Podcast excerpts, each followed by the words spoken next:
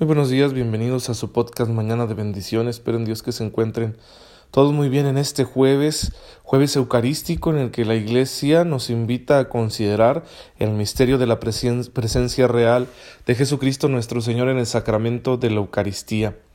Y hay una cosa muy importante en la Eucaristía que nosotros debemos considerar todos los días, tenerla presente todos los días, incluso aunque no podamos estar presentes todos los días en la celebración de la Santa Misa.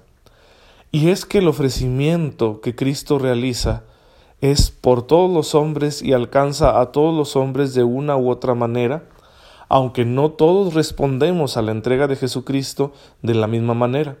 Pero esa entrega universal está presente en el sacramento de la Eucaristía y estamos llamados, invitados a hacer nuestro ese regalo que Jesús nos ha dejado, que es su propia vida, entregada en la cruz y luego presente en el sacramento eucarístico.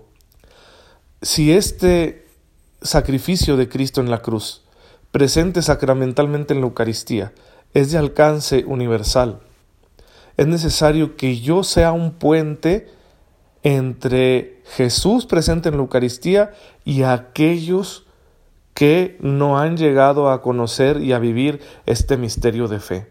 Es decir, voy a, voy a plantearlo de la siguiente manera.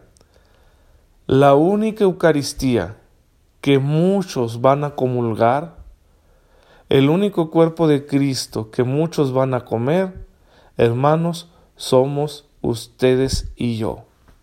¿Sí?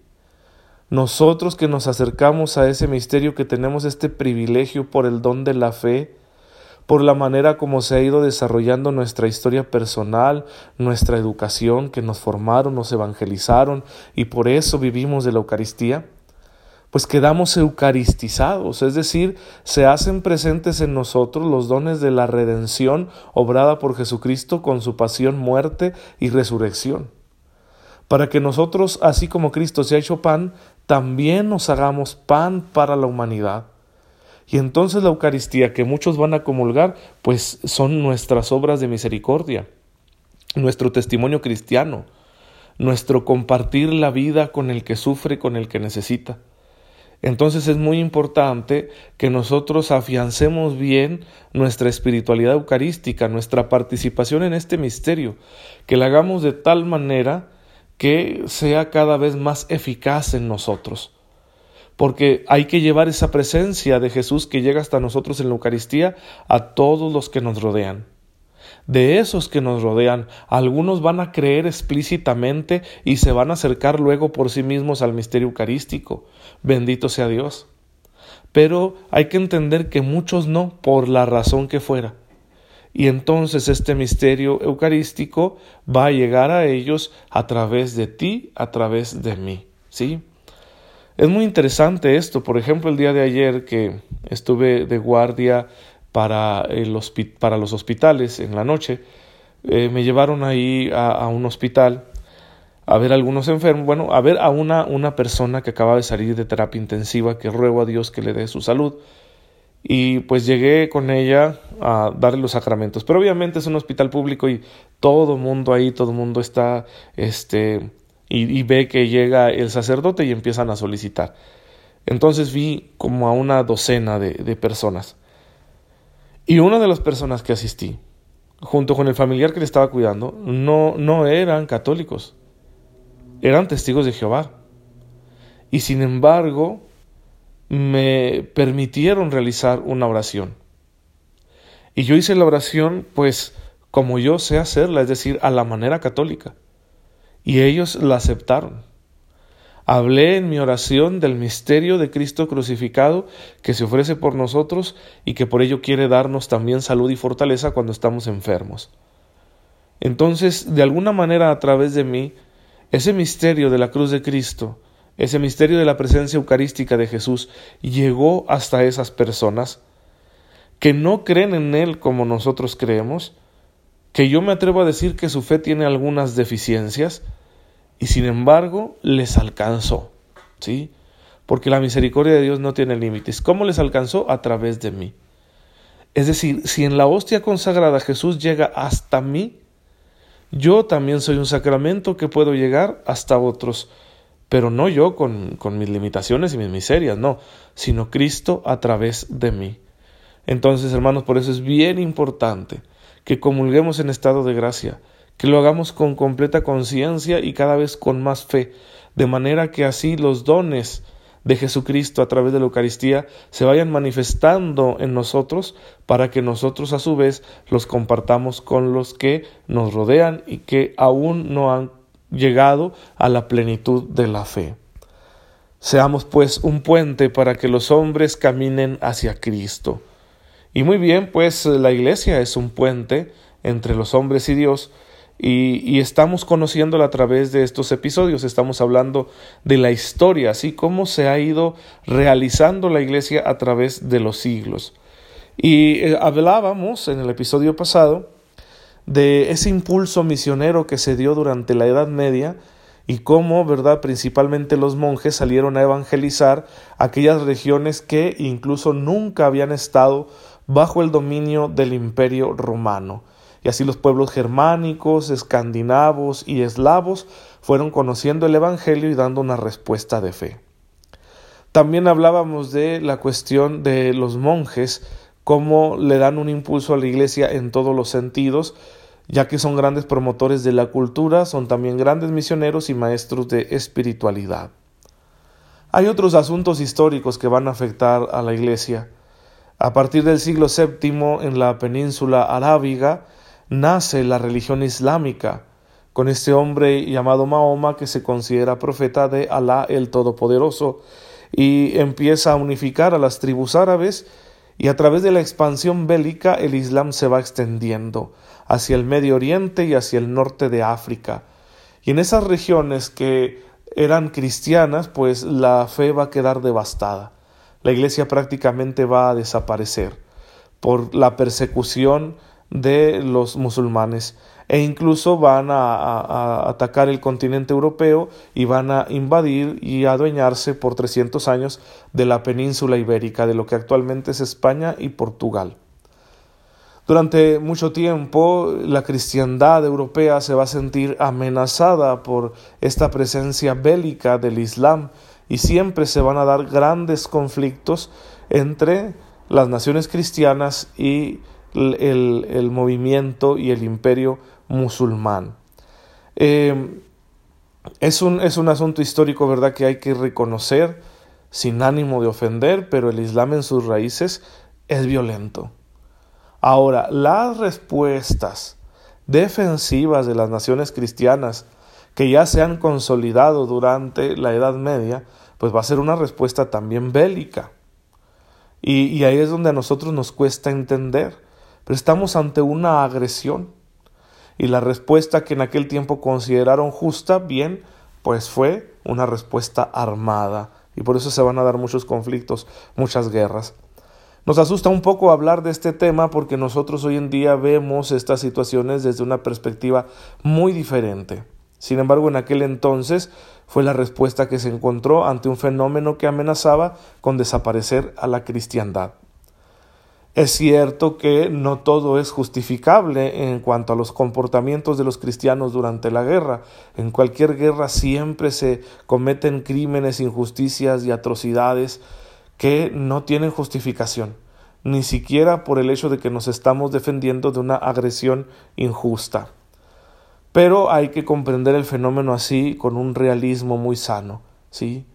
Aquellos cristianos se sintieron amenazados, perdieron el control de lugares que consideraban santos y por eso la respuesta fue también una respuesta armada. Y aquí quiero establecer una distinción entre la forma de ver las cosas por parte del cristianismo y por parte del islam. Y, es un argumento de coherencia, porque nosotros podemos señalar de manera crítica que algunos comportamientos, especialmente relacionados con la violencia, por parte de los cristianos de aquel tiempo, no fueron edificantes y de hecho fueron contradictorios con su fe. Porque Jesús enseñó un evangelio de paz, de procurar una justicia y una caridad agradable a los ojos de Dios. Es el evangelio de la misericordia. Y entonces cuando de manera injustificada y en ocasiones hasta criminal unos cristianos en aquellas épocas ejercían la violencia, sí, según esto, por ser cristianos contra otras personas que no lo eran, pues entonces podemos acusarles de hipocresía, de estar en contra de sus propias creencias, de las enseñanzas de su propio maestro. Cosa que no sucede así con el Islam, porque el libro sagrado del Islam y el profeta del Islam justificaron de mil y un maneras la violencia contra el que no cree como ellos. Y en ese sentido, cuando en aquel entonces unos musulmanes eran violentos, agresivos contra quienes no profesan su fe, pues no podemos decirles hoy estás actuando en contra de tu religión. Porque de hecho se sentían más que justificados por su religión para cometer esos actos. Y esa es la diferencia entre cristianismo y otras religiones que nosotros tenemos muy claro lo que Jesús enseñó y por lo tanto nos damos cuenta fácilmente cuando no estamos actuando conforme a las enseñanzas de Jesucristo. En cambio, en otros contextos religiosos, ideológicos y culturales, las personas cuando actúan de manera violenta realmente se encuentran justificados por las doctrinas que profesan. El mal no no está tanto en la persona que ejerce la conducta violenta, sino en la doctrina que le motiva, cosa que nosotros no podemos justificar. Bien, pues hay que aprender de la historia para que el Señor nos permita en este tiempo, en esta época, dar mejor respuesta a situaciones que también podemos vivir hoy en día. En no pocos lugares del mundo, los cristianos padecen todavía persecución muy aguda a manos de los musulmanes entonces nosotros sentimos que debemos dar una respuesta diferente, una respuesta no armada a estos hechos de violencia, de persecución y de injusticia. Una respuesta de caridad y de evangelización no es fácil darla en un contexto de persecución donde tú puedes perder todo por el solo hecho de ser cristiano.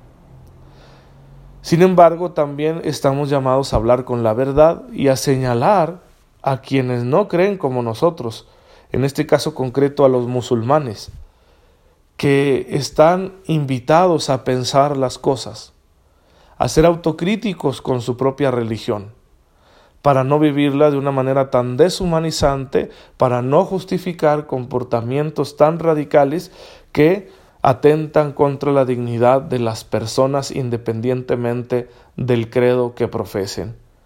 No es un diálogo fácil con el mundo musulmán porque las respuestas suelen ser también a veces muy radicales ante cualquier intento de entendimiento.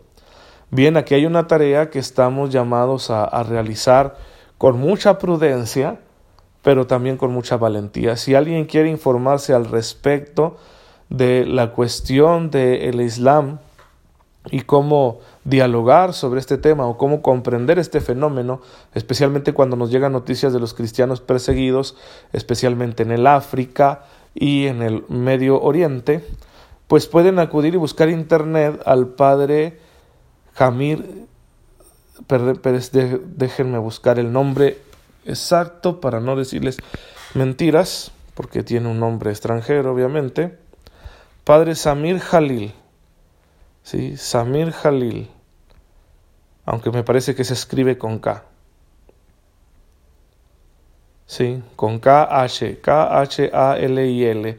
Es un jesuita de origen egipcio, especialista en el conocimiento del Islam, que tiene una opinión muy equilibrada sobre el asunto. Así que pueden buscarlo en internet, van a encontrar videos y artículos de él muy interesantes acerca de este fenómeno y cómo comprenderlo. También pueden acudir a buscar a un escritor que es historiador, Raad Salam Naaman. ¿sí? Raad Salam Naaman es iraquí, aunque actualmente se encuentra radicado en España, y él también tiene muy buena información al respecto, tanto para conocer la historia de los orígenes del Islam, su encuentro con el cristianismo, aquellas respuestas de los cristianos como las cruzadas y datos históricos también más recientes para comprender esta situación que nos viene bien entenderla, para saber de qué estamos hablando y no juzgarla con criterios equivocados. Muy bien, hermanos, pues en esta mañana bendigamos a Dios que permite a su iglesia crecer incluso en medio de estas situaciones históricas tan complicadas. Señor, te bendecimos, porque en tu infinita bondad permites que la fe y el amor a ti crezca aún en medio de situaciones difíciles. Ayúdanos, Señor, a darte en cada época la mejor respuesta, sin desviarnos del camino que tú nos has señalado, aunque esto pueda suponer grandes sacrificios. Te lo pedimos por tu amado Hijo Jesucristo, nuestro Señor. Amén. El Señor esté con ustedes. La bendición de Dios Todopoderoso, Padre, Hijo y Espíritu Santo, descienda sobre ustedes y los acompañe siempre. Muchas gracias por dejarme llegar a sus oídos y a sus corazones en esta mañana. Que Dios se quede con ustedes. Nos vemos mañana si Dios lo permite.